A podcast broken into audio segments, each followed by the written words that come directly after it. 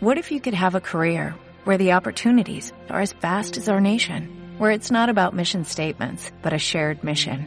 At U.S. Customs and Border Protection, we go beyond to protect more than borders, from ship to shore, air to ground, cities to local communities. CBP agents and officers are keeping people safe. Join U.S. Customs and Border Protection and go beyond for something far greater than yourself. Learn more at cbp.gov/careers. Palabras y Palabros, el podcast del norte de Castilla presentado por María Ángeles Sastre, profesora de la Universidad de Valladolid.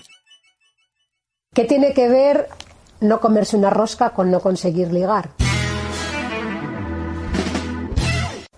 Decir de alguien que no se come una rosca es aludir a que no consigue ligar o a que no tiene éxito en sus conquistas amorosas. La expresión está motivada en las verbenas y fiestas madrileñas de San Isidro. Eran típicas las rosquillas y las roscas de la tía Javiera. Las había tontas, listas de Santa Clara y francesas, sin nada por entonces. Parece que una vecina de Villarejo de Salvanés, otros dicen que de Fuenlabrada, la tía Javiera, hizo famosas las de Santa Clara, que son las que llevaban merengue seco por encima en el siglo XIX.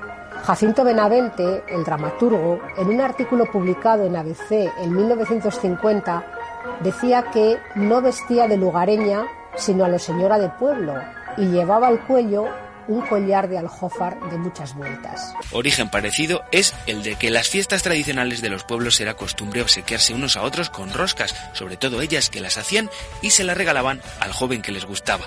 Este regalo llevaba implícito un mensaje de insinuación amorosa. Si el joven correspondía al obsequio comiéndose su rosca, daba a entender que aceptaba y comenzaba el cortejo. Si un joven no había sido elegido por ninguna muchacha, no se comía una rosca. Esta expresión ha trascendido su significado original y también se aplica a cualquier situación en la que alguien no consigue lo que se propone.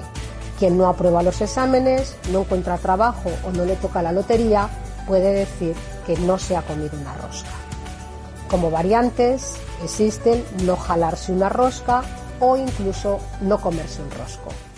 ¿Te preocupas por tu familia? Entonces, ¿por qué darles solo huevos ordinarios cuando pueden disfrutar de lo mejor? Eggland's Best, los únicos huevos con ese delicioso sabor fresco de granja, además de la mejor nutrición, como 6 veces más vitamina D, 10 veces más vitamina E y 25% menos de grasa saturada que los huevos regulares, además de muchos otros nutrientes importantes. Así que, dales los mejores huevos. Eggland's Best, mejor sabor, mejor nutrición, mejores huevos.